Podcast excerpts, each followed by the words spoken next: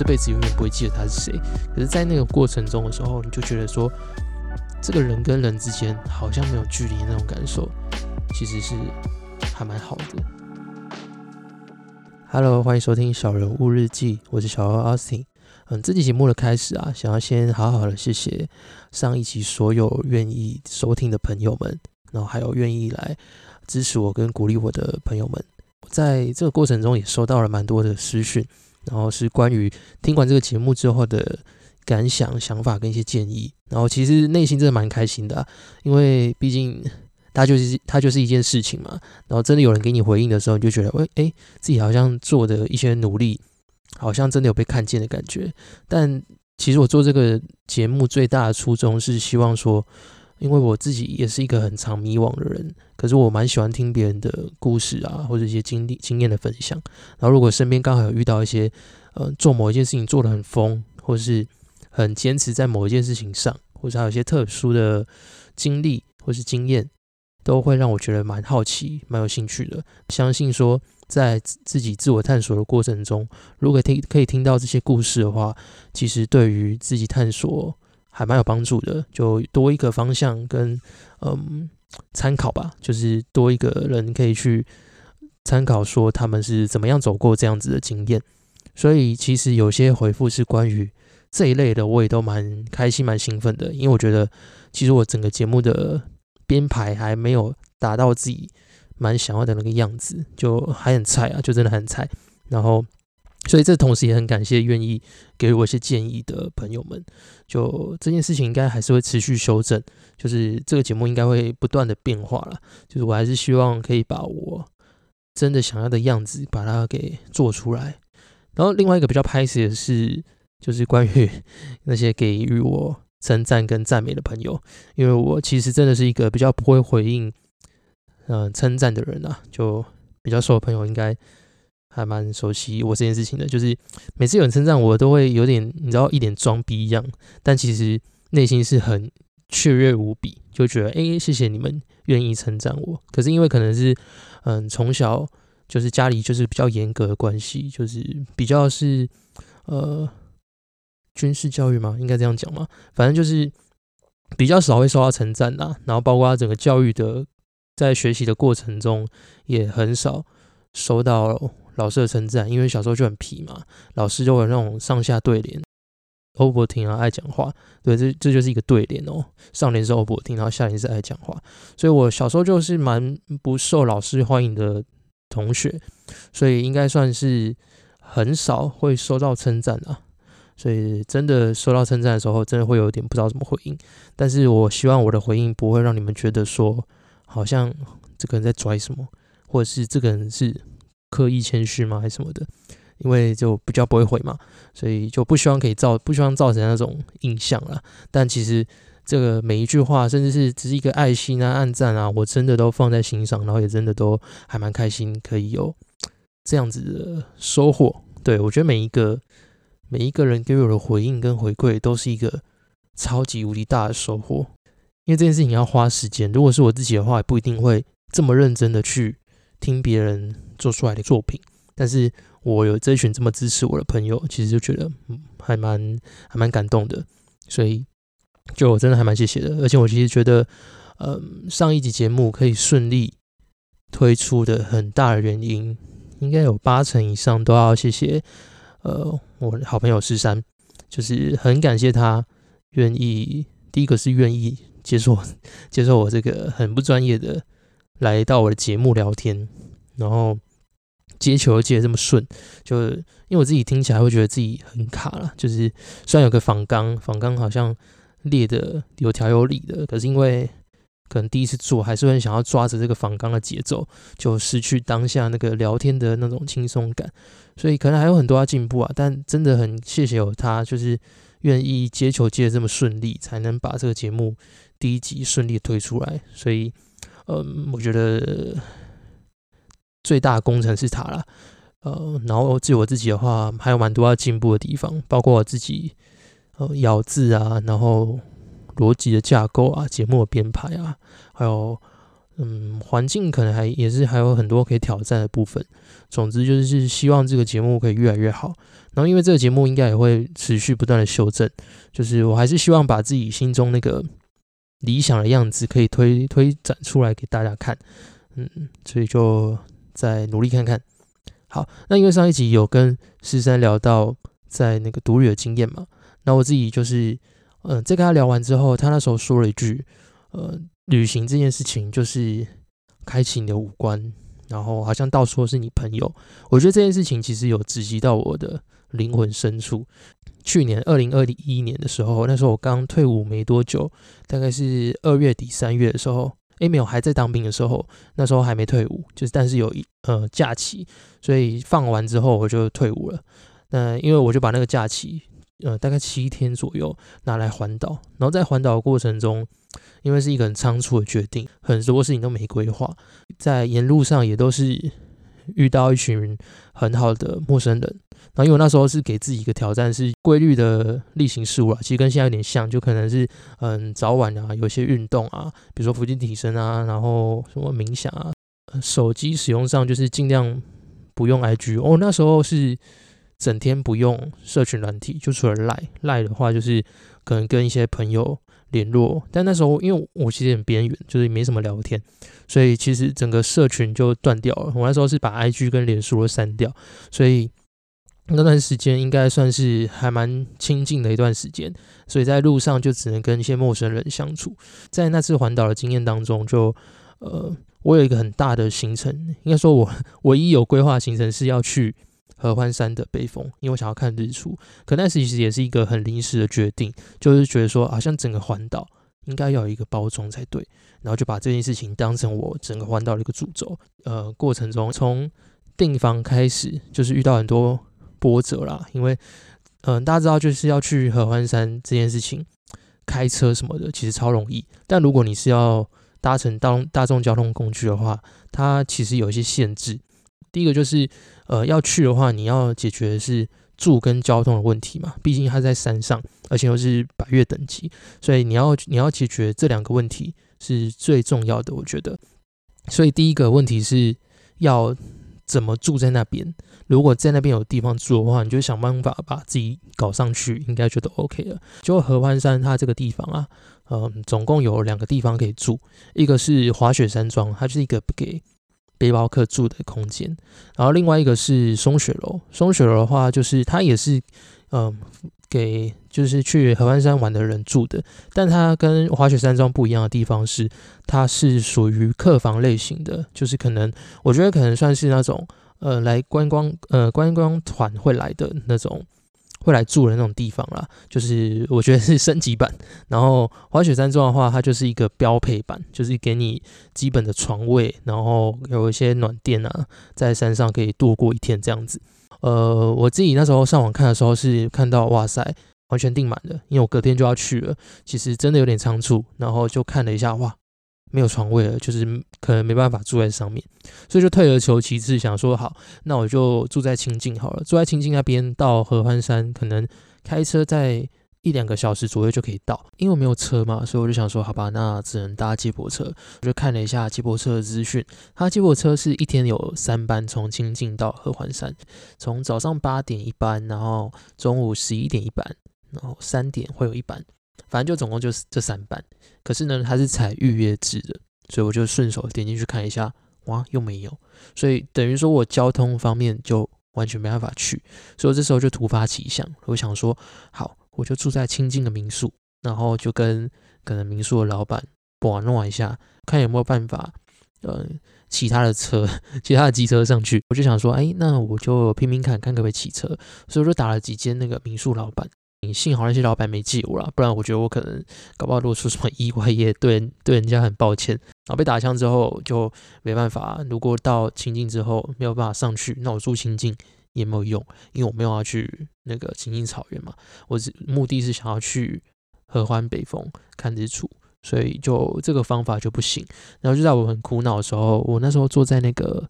呃，台中歌剧院的顶楼，我就在那边想说，哇，这个行程是要怎么规划？我纸笔都拿出来了，然后就顺手再刷新一下那个住宿的地方。就一看，哇，滑雪山庄刚好跳出一位，就这么一位，就这么一位而已。然后我就赶快手刀手刀把这个位置抢下来。抢下来之后，你就写一些订房资讯嘛，然后汇款这样子。所以等于说，我现在住有了，我有办法住在合欢山上了。现在回过头来，我是没有办法有任何的交通工具可以上去，因为刚刚那个接驳车就没有办法嘛。可是想说，就还是得拼拼看，所以我就打电话给接驳车的管理处，问说有没有可能在他们接驳车的站牌那边现场等候，因为我想说，搞不好有人会没有去啊，或是他们有预留一些位置是要给。呃，现场的人，现场排队的人去搭的，就他是没有预留位置的，他是所有的位置都采预约制。但是他跟我说，依依照他的经验来讲，还是会有一些人就是当天没有来，所以我可能可以等等看，但是他没有办法跟我保证。我就想说，好吧，就冲着他说有可能有机会这句话。我就冲上去了，所以是一个很仓促的决定，但是是一个很好的安排。我隔天一早就从台中搭车到清境去，然后去的时候接驳车已经跑了，跑了大概二十分钟。因为我那一台到清境的客运，它上面比较多的是长辈，就一些阿伯、阿伯、阿姨啊，然后叔叔、伯伯这样子，所以他们在中间休息站的时候下来上厕所，就上了很久。本来预计是十点五十会到清境。结果呢，好死不死，我十一点二十分才到，到了之后就没有车嘛。我想说再等等看，等大概十分钟，我就问一下后面那个摊贩阿姨，我就问说，哎，那个往那个合欢山的车还有吗？阿姨就说早就走了，他们大概二十分钟前就已经出发了。哇，那现在该怎么办？后来第一个念头就是啊，什么都没有，就走路看看吧。然后我看一下 Google Map，走路大概要六小时的距离，其实也还蛮崩溃的。但是因为它上面写二十，好像二十几公里，二十还是二十四公里。然后因为我自己之前呃有有参加过路跑嘛，然后我跑的都是半马。我想说我我跑半马可能两个小时多就结束了，那大不了我走快一点，可能三四个小时我也可以到。我只要赶在那个呃山庄 check in 之前。到我就就 OK 了，然后 check in 是三点嘛，所以我只要在三点前到，那就没问题啦。所以我想说，好，那我就开走，就走一走。哇，不对，我已经走了十分钟，结果我在 Google Map 上面才移动不到，应该不动不到一个手指头的距离吧。当下其实有点小慌张，随着我越来越往上走，那个气温就越来越低嘛。那时候穿了一件大衣，然后里面是跟我朋友借的一件帽 T，然后脚踩的是那个 Converse 一九七零。就是一个很蠢，在平地上你会看到的人的装扮，然后跑到山上来这样子，所以就越走越难。后来想想有点不太对劲，就鼓起勇气，因为我在背后其实有背一个在环岛中的牌子，然后就把那个牌子拿下来，我在上面补句说方便的话可以载我一程嘛，然后就上网查一下，我就发现说原来比赞这个姿势呢是在旅行的时候，呃一个搭便车的手势。所以等于说，如果你在路上有人比赞的话，如果你愿意，就可以载他一程。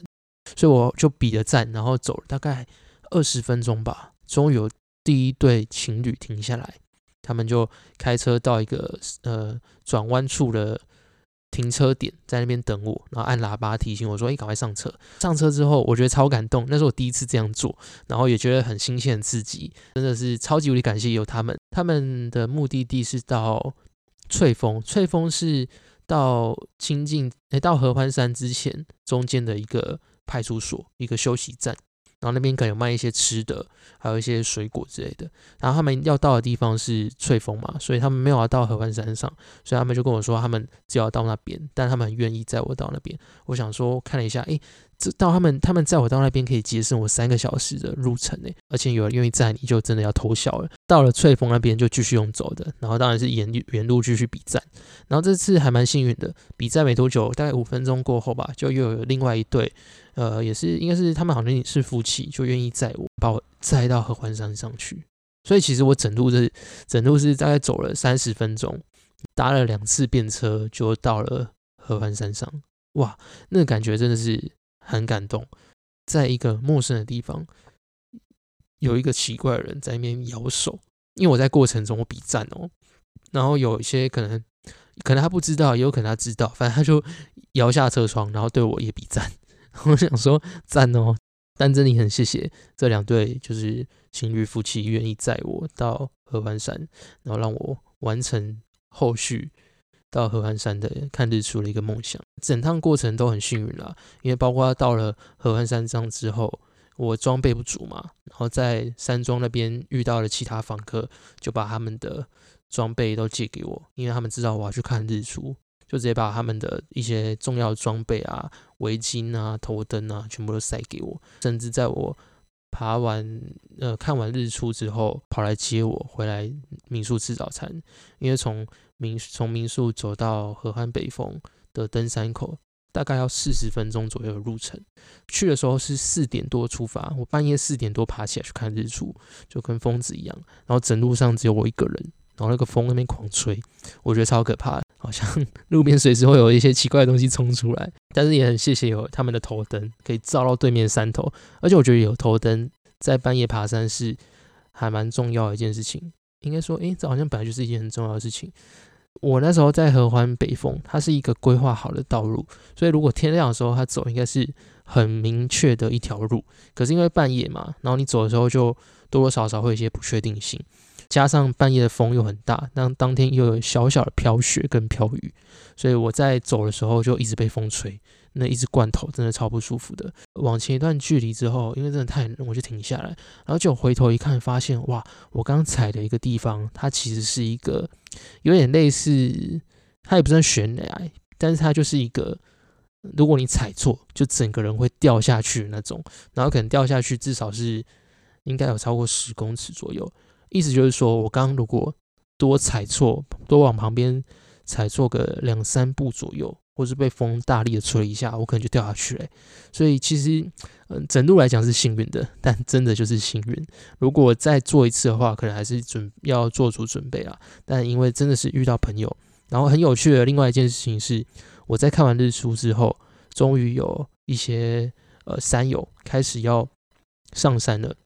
那时候已经大概六点多，就整个太阳上山之后，大概是六点多。呃，有些山友慢慢上山，我就要下山了嘛，因为我要赶回去吃早餐。下山的过程中，就大家都会很开心跟你打招呼，就 不知道为什么，就真的走在山上，你真的会觉得说，好像大家都是你朋友一样。你跟每个人说早安，然后他们就跟你说早安。你鼓励每个人，他们也鼓励你，就说哎加油，就快到了，快到了这样子。看到。你很早起来爬日出，也会说哇这么厉害，就是这么早起来看日出。打个招呼之后，虽然就一面之缘就这样走了，你可能这辈子永远不会记得他是谁。可是，在那个过程中的时候，你就觉得说，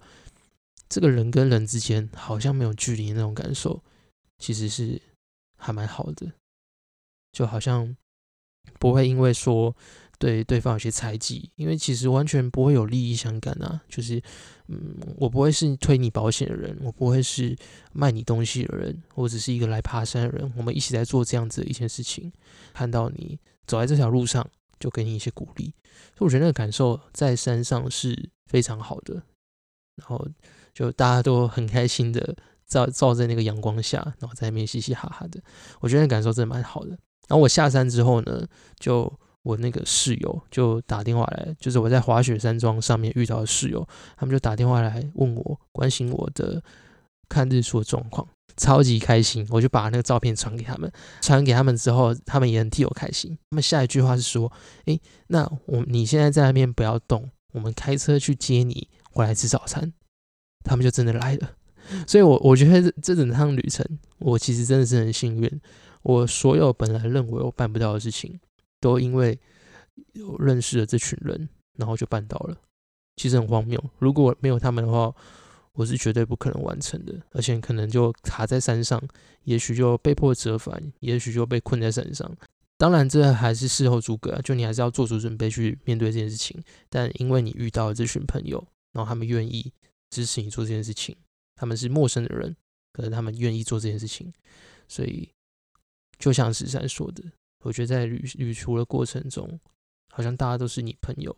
而且在旅行的时候，尤其是自己一个人旅行，我觉得真的会让你把你平常藏在心里那各个面相都拿出来，可能是嗯比较不会展露的那一面，然后也许是你没有发现过，也许是你知道，但是你从来没有拿出来过那个可能中二啊或者很幼稚的那一面，把它拿出来。然后跟其他人相处，所以其他人跟其他人见到你的那一面，会跟你平常朋友、同事、家人看到的完全不一样。我觉得那一面也是属于自己一个真实的状况。